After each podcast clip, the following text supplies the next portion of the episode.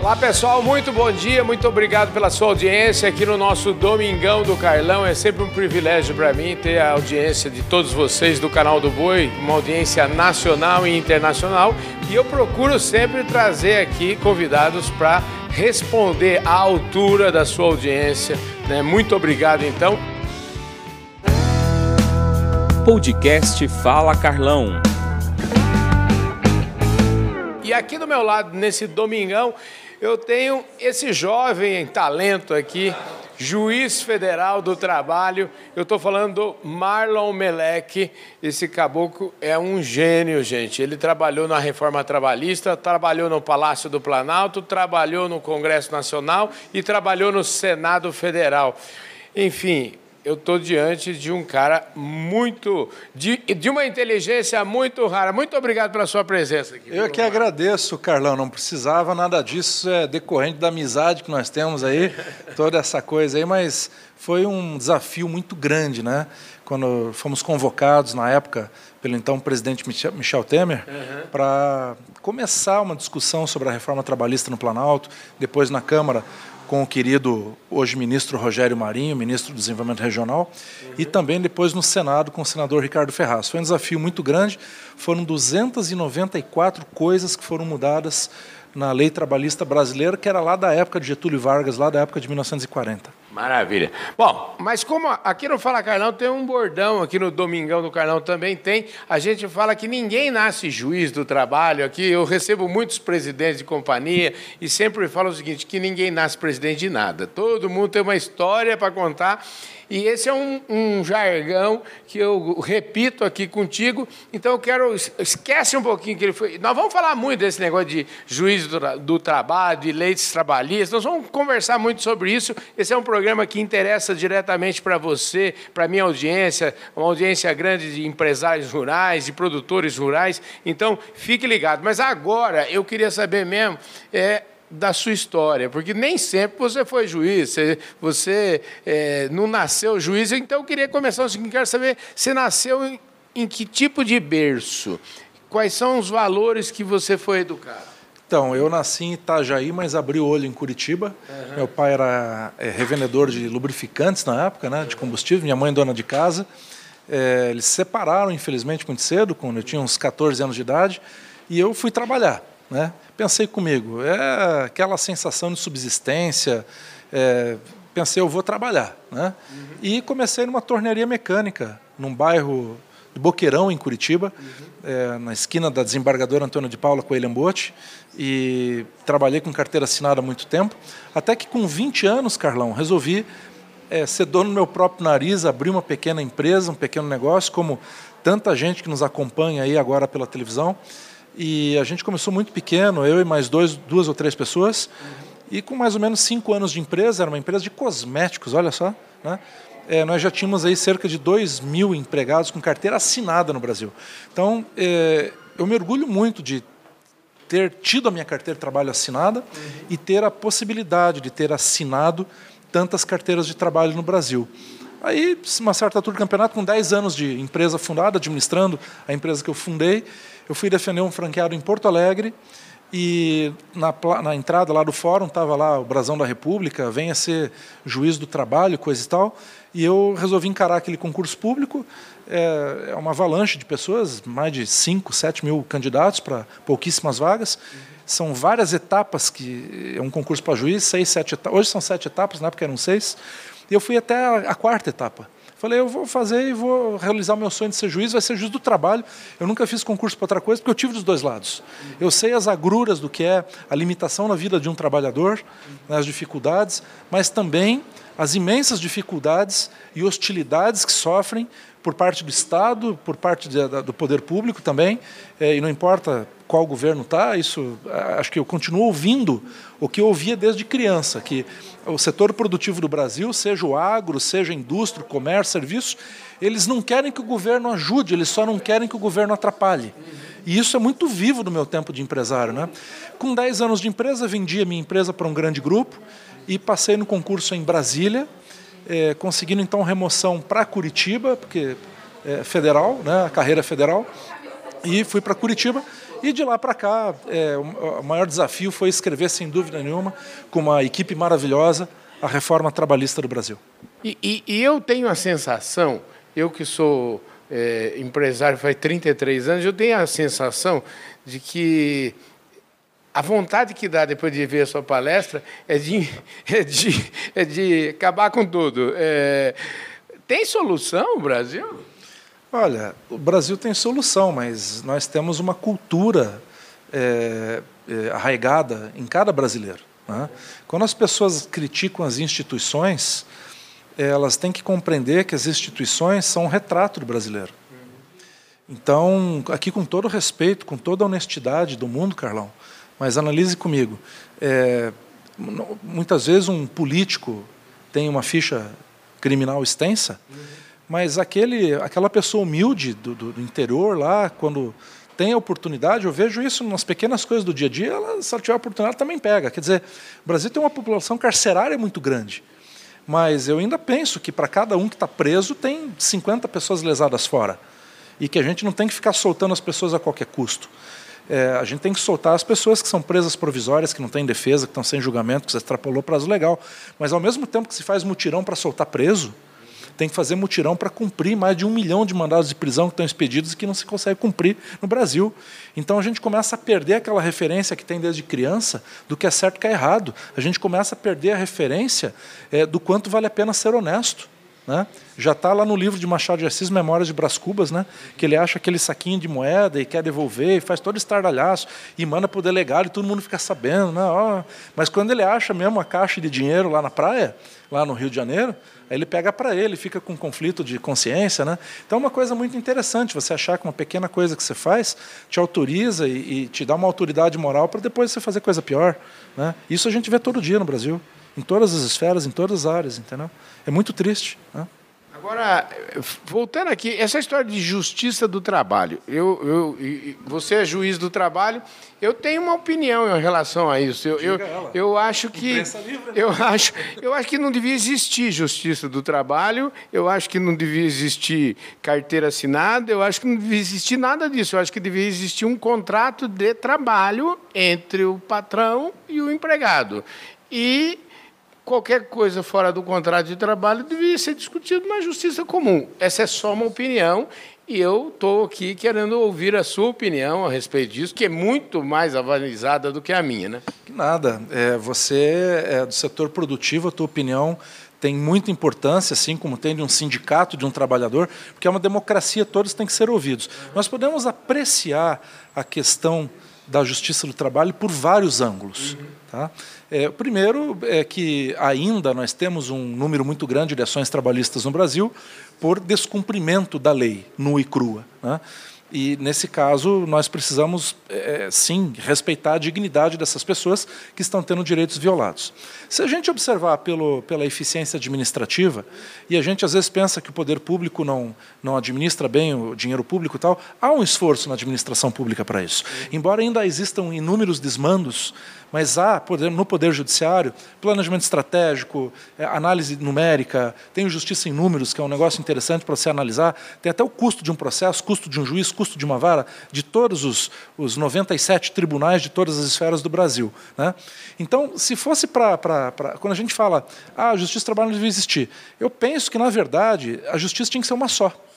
Uma só. É, é, porque hoje, às vezes, um advogado vai distribuir um recurso, uma ação, e ele vai num prédio e fala, não é nesse prédio, é no outro. Vai no outro, não, não é aqui, é no outro. Né? É, até esse tipo de insegurança jurídica ia acabar. É, eu dou exemplo de pequenas cidades ou de cidades de porte médio, que numa cidade de porte médio você tem um prédio para a justiça eleitoral, outro prédio para a justiça militar, outro prédio para a justiça eleitoral, outro prédio para a justiça do trabalho, outro prédio para a justiça comum, outro prédio para o juizado especial. São seis prédios com luz, água, telefone, segurança, internet é, e energia elétrica, além da manutenção e, e na maioria da locação, que os prédios não são próprios, muitas vezes são locados, a maioria. Né? Então isso o dinheiro público está jorrando. Quando nós poderíamos ter é, uma justiça federal estadualizada, uma justiça só, para atender a tudo. Né? E aqui, claro, na academia, quem está me ouvindo que é da área do direito, pode criticar, dizendo, não, mas essa questão da especialidade da justiça já foi amplamente debatida, você tem que ter uma vara de falência específica, uma vara do trabalho, uma vara da adolescência, uma vara da criança, uma vara de lavar dinheiro. Mas veja, eu estou colocando a opinião dentro do aspecto da administração pública, da eficiência, da economia do dinheiro público. Tá? E aí não é só junção de justiça, é junção de polícia. Nós temos hoje, eh, no município de Porto Médio, Guarda Municipal, Polícia Militar, Polícia Civil, Polícia Federal e, se duvidar, Guarda Nacional. E muitas vezes que não se conversam. E aí é prédio, é estrutura, é dinheiro. Então, por que não fazer uma, uma polícia só? Uma polícia estadual subordinada à Polícia Federal e ponto final. Mas isso tudo é muito duro. É, é, é, é as ilhas de poder, é, o, o, não vou dizer os interesses, mas o sentimento de poder e de legitimidade, é, tudo isso é muito profundo no Brasil, muito difícil para se alterar esse estado de coisas. Né? Quando eu falei na palestra, por exemplo, que para reduzir drasticamente a criminalidade do Brasil, basta que o governo cadastre os usuários de drogas, distribua droga, cadastre, trate essas pessoas, porque assim acaba com o poder paralelo na comunidade, acaba com troca de tiro, acaba com fuzil, acaba com fronteira porosa, acaba ali em Ponte Lacerda, que é a divisa com a, com a Bolívia, é, é uma estrada de chão que não tem nem cerca de arame farpado. Então, quando a Polícia Federal fala que não dá conta porque a fronteira é porosa, eu penso que nós deveríamos deixar a, a, o controle, o poder de polícia das fronteiras para a Polícia Federal só para a imigração formal e colocar as Forças Armadas no país inteiro através de um projeto de emenda constitucional para fazer a defesa dessas fronteiras porosas. Mas se o Estado distribui droga, o que parece uma loucura num primeiro momento, mas que deu muito certo em países como o Canadá, é, acaba com o poder paralelo, acaba com o jovem tirando a televisão da casa da avó para vender para vender para comprar droga, acaba com queima de arquivo, acaba com julgamento sumário, com tribunais é, de traficantes que existem nas comunidades, acaba com o poder paralelo, acaba com metade dos crimes do Brasil para a nossa força policial poder se dedicar às outras coisas. Quer dizer, tem muito por fazer. Eu vejo que nós estamos anos luz, assim, é, é distantes de, de uma realidade mais decente para o nosso país, né? Eu, eu, votaria em você para presidente da República. É, não, mas é, eu... bem sério, porque já me convidaram para ser candidato a governador, muita, pouca, pouquíssima gente sabe, uhum. até porque é um assunto que eu deixo bem guardado. Né? É, foi um convite muito sério, muito sincero, e eu na mesa já agradeci. Uhum. Né? É, eu aqui não tenho nada contra o querido colega é, ex-juiz Sérgio Moro, que é, resolveu seguir um outro caminho mas eu que já trabalhei em Brasília em três ocasiões, no Tribunal Superior do Trabalho como juiz auxiliar da presidência, no Conselho Nacional de Justiça com Eliana Calmon como juiz auxiliar da Corregedoria Nacional eh, e também depois construindo a reforma trabalhista, eu vejo que eu, eu posso dar uma contribuição para a sociedade sendo magistrado, dentro da, da, da justiça. Né? É, então, eu não tenho de jeito nenhum qualquer pretensão política, isso eu vou, sou feliz como juiz e vou me aposentar como juiz e é assim que vai ser. Deixa eu te falar, você. Se for, não for verdade, você pega essa grafana e joga na minha cara. Poxa. Não vai acontecer. Não vai acontecer. Deixa eu te falar, é, você, você acabou de falar, você deu uma contribuição, melhorou aí a, a as leis trabalhistas. A, a pergunta que eu te faço é o seguinte: você já foi empresário, né? E eu, a, a pergunta que eu quero te fazer é o seguinte: com tudo que você já fez e com o que é hoje a lei trabalhista, você voltaria a ser empresário? Você acha que, que, que ficou bom para o empresário? Está equilibrado esse, essa lei? É, Você é, queria voltar a ser empresário? É isso. Rapaz, às vezes dá uma saudade, já passou. dá uma, já passou, já entendeu? Passou. Porque, porque no, o problema não é só trabalhista. Né? A, a, a legislação trabalhista avançou bastante, mas é, é, ela ainda tem muitos percalços. Ainda ela é hostil, ao meu sentir. Né? É, mas não é só o direito de trabalho, é o direito administrativo, é conseguir um alvará, renovar uma licença, uma licença ambiental. É, meu Deus do céu, o cara cortou uma árvore, plantou outras 50 iguais, não podia, vai preso. Quer dizer, uma, uma, sabe, não, não, não dá. É, eu, eu, vou dar um exemplo concreto. Não, é trem de maluco. Né? Não, isso aí é para quem gosta mesmo, para quem quer, para quem tem vocação. É, porque, olha, ser empresário no Brasil realmente é um desafio sem precedentes. Né? Direito tributário, você emite uma nota, não sabe se daqui cinco anos eles não vêm lá dizer que Sabe? É, eu tinha indústria de cosméticos e a pessoa comprava um, sei lá, um creme hidratante para o rosto e eu dava de brinde um shampoozinho desses pequenininho de hotel, né? Uhum. É, desses pequenininho, né? É, eu fui depois ter uma fiscalização, os caras queriam cobrar milhões, dizendo que eu não podia dar aquilo de amostra grátis, que eu tinha que pagar imposto sobre aquilo. Eu falei, como é que eu vou pagar imposto se eu estou dando o negócio? Né? Eles falaram, não, mas a lei manda pagar o negócio que você dá. Falei, mas então não sei mais o que fazer aqui, milhões de reais aí por causa de um troço desse. Quer dizer, então, voltar a ser empresário, depois de tanto tempo, é, é, com todas essas hostilidades que existem, né? porque aí que está. Eu sei que quem é trabalhador tem um sentimento, é, é mas vai para o outro lado também. Você que é trabalhador, uma dessas perdeu o emprego e vai abrir uma pequena empresa. Uhum. Vai comer o pão que o diabo amassou. E aquela CLT que te protegia até semana passada, agora ela vai ser a que vai te perseguir. Então, nós, nós tentamos na reforma trabalhista melhorar esse equilíbrio, mas é, é, eu penso que pela via do diálogo, da democracia, isso precisa ainda ser melhorado e muito. Ah, eu, eu, eu, concordo. Você veio aqui hoje falar e mostrou ah, um, um dos seus livros, né, que é falando exatamente das empresas, onde que as empresas, onde, onde que as empresas mais erram. Então, para a gente fazer aqui um, um bate-bola aqui, onde que as empresas mais erram e, e, eu fico pensando aqui com os meus botões, você conhece alguma empresa que não, nunca errou ou que não erra nunca? Na verdade, existem dois tipos de empresa: a que já teve problema na Justiça do Trabalho e a que vai ter. Não tem como, né? É, não tem jeito, porque é, é, esse livro onde as empresas mais erram, ele mostra justamente esse ponto de vista, que você pensa que está fazendo a coisa certa, mas você está fazendo a coisa errada. Vou dar um exemplo muito simples aqui. Você quer dar uma cesta básica para o teu empregado. Pô, o cara trabalha direitinho, eu vou dar todo mês uma cesta básica para ele. Pela lei, você tem que pagar em cima da cesta básica férias com um terço, décimo terceiro, hora extra, você tem que pagar FGTS sobre essa cesta básica. A cesta básica de 200 virou 400. Então, quando você descobre isso lá na frente, então não vou dar mais. Então, nós temos um sistema de legislação muito maluco que não incentiva você a remunerar melhor o teu trabalhador. Porque você sabe que se você der alguma coisa, você não pode mais tirar. E aí, a, a grande sacada da reforma trabalhista que foi permitir a premiação.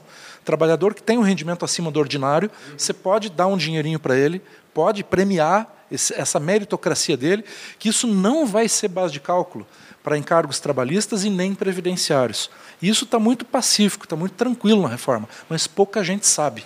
Então, é uma forma de premiar o bom trabalhador. Você pode aumentar, pode diminuir. Agora veio a época da vaca magra, pô, vou diminuir aqui a premiação.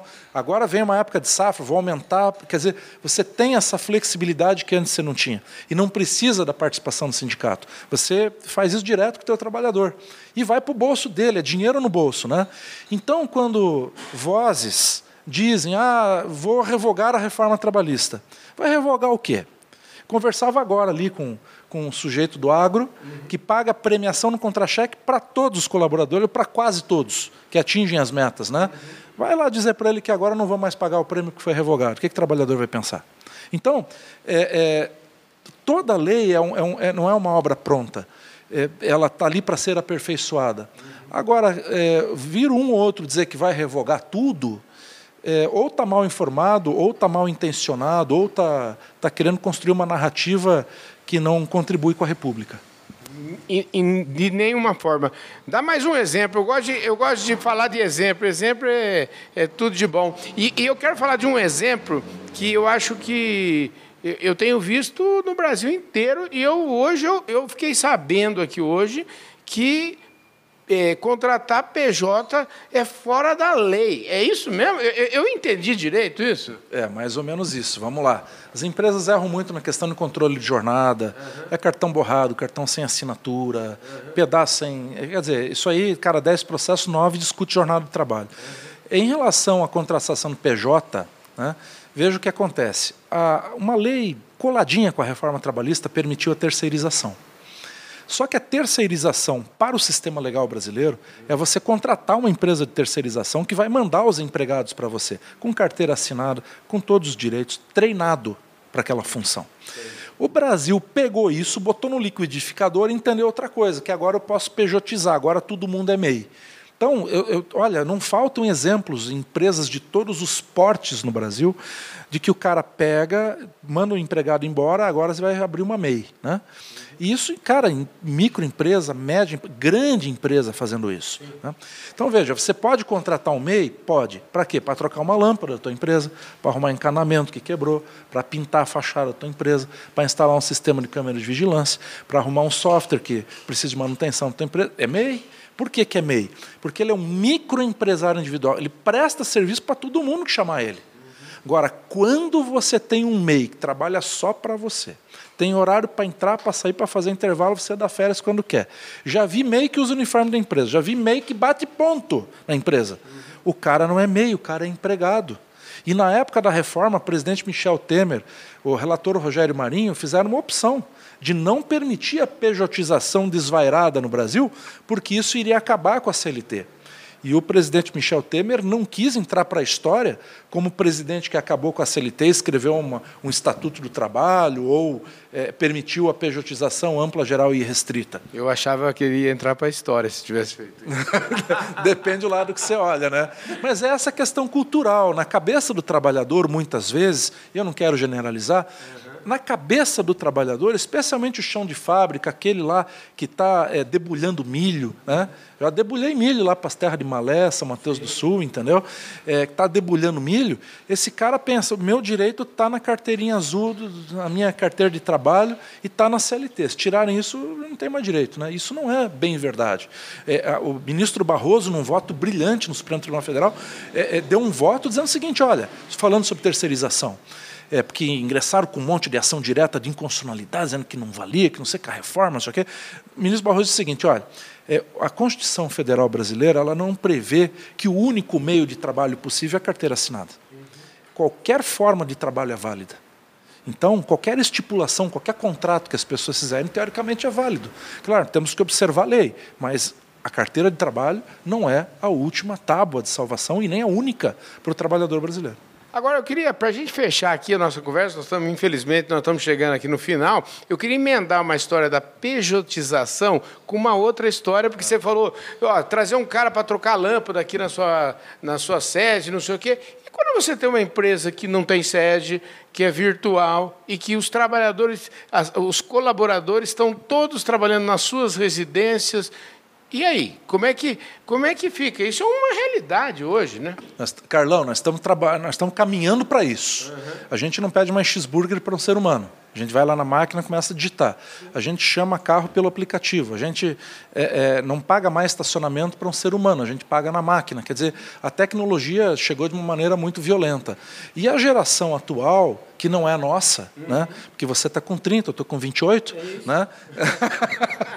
Veja, a geração atual, que até no meu livro O Novo Normal, que é um lançamento bem legal. Deixa eu pedir é, esse é o Novo Normal. Ó. Nosso querido Dizio aqui vai emprestar o dele. A segunda edição acabou de esgotar, logo vai ser a terceira. Tá? É, esse livro Novo Normal foi escrito na pandemia como uma, uma ideia do que vinha depois da pandemia. Se as coisas iam continuar sendo como eram antes. E aqui trata dessa geração nova que preocupa muito o, o, o setor produtivo brasileiro, até no agro, né?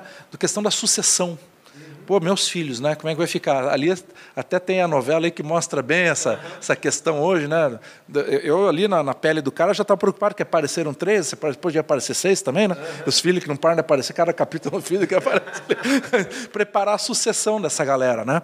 E aqui nós temos um conflito de gerações que é muito claro. Né? Geração Y, G, Baby Boomers, cara, tem tudo. Eu vejo pelo meu filho, ele não quer carro porque ele usa Uber, ele não quer, ele não quer é, é, carteira assinada, ele quer é trabalhar numa empresa que seja virtual, como você falou, né? servidores que estão na nuvem, né? e, e até teve uma, uma, uma, autoridade né? que falou assim, nuvem? O que, que, é a nuvem? Tem que ver direito esse negócio da nuvem. Né? Esse país sobreviveu a tanta coisa que realmente não quebra. Então, assim, é, eu não posso aqui citar nomes, é uma brincadeira, na verdade, né? mas assim, caminha para a virtualização. E aí você pega o meu filho. Meu filho quer trabalhar de bermuda, chinelo, quer ir uma vez por semana na empresa, levar o cachorro junto. Uhum. Não quer saber esse negócio de bater cartão e aquele negócio é, rígido, entendeu? Então a reforma tentou flexibilizar, fez muita coisa nova. E olha, está completando cinco anos agora agora, e eu aposto com vocês, o setor produtivo brasileiro conhece 5% da reforma trabalhista.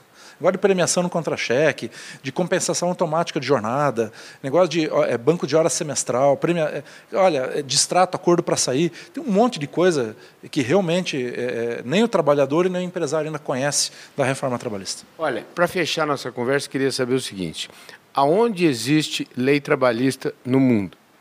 Olha, alguns países, né? Brasil, Argentina, Chile, é, Alemanha. Alemanha tem legislação trabalhista própria, França. Aliás, a França é o berço da greve, né? A palavra greve vem de lá. Outro dia a gente conta essa história. Então, alguns países, tem Portugal, tem também é, legislação trabalhista, é, mas é, é os demais países do mundo praticamente não, não possuem uma justiça do trabalho específica como nós temos aqui no Brasil. Ô Marlos, Barbaridade, foi excelente essa prosa aqui, eu adorei essa conversa. Eu gostei demais. Voou, passou rapidinho. Bom domingo para vocês, viu? Gente, é um ótimo domingo para vocês. Eu espero que vocês tenham. Eu tenho certeza que vocês adoraram aí. Aliás, é isso mesmo, o Marlos. É, onde é, como, é que, como é que eu compro esse livro? Digita no Google, vai ter na editora, nas livrarias. Uhum. Se tiver esgotado, porque assim, realmente esgota rápido, não é merchan, não é só hoje, Sim. só hoje e amanhã, né? Uhum. Não é, mas realmente esgota rápido. Vocês mandam Instagram Instagram para mim, arroba Marlos Melec. Uhum. Eu digo que eu não tenho seguidores, porque tem, parece zumbi seguindo, não. Tem pessoas que me acompanham no Instagram, arroba Marlos Melec, tem um monte de dica. Manda um direct para mim que eu mando o livro para vocês daí também, tá bom? Maravilha. Então é isso aí, gente. Ó, ficamos com o livro aqui do Marlos Augusto Melec, essa simpatia total, um cara inteligentíssimo. Eu tenho certeza que trouxe uma contribuição muito grande aí para o nosso Domingão, para todo o pessoal que segue a gente aí nas redes sociais. E, ó, gente, show...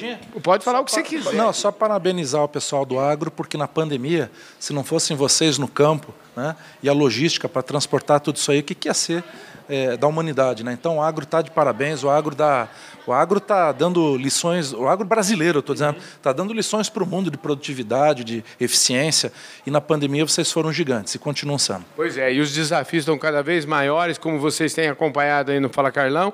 A gente é, segurança alimentar no mundo é, é a bola da vez, é tudo que se discute nesse momento, viu? Eu vou tentar cuidar da segurança jurídica, dentro aqui da minha insignificância, vocês tentam cuidar da nossa segurança alimentar. Um forte abraço, valeu!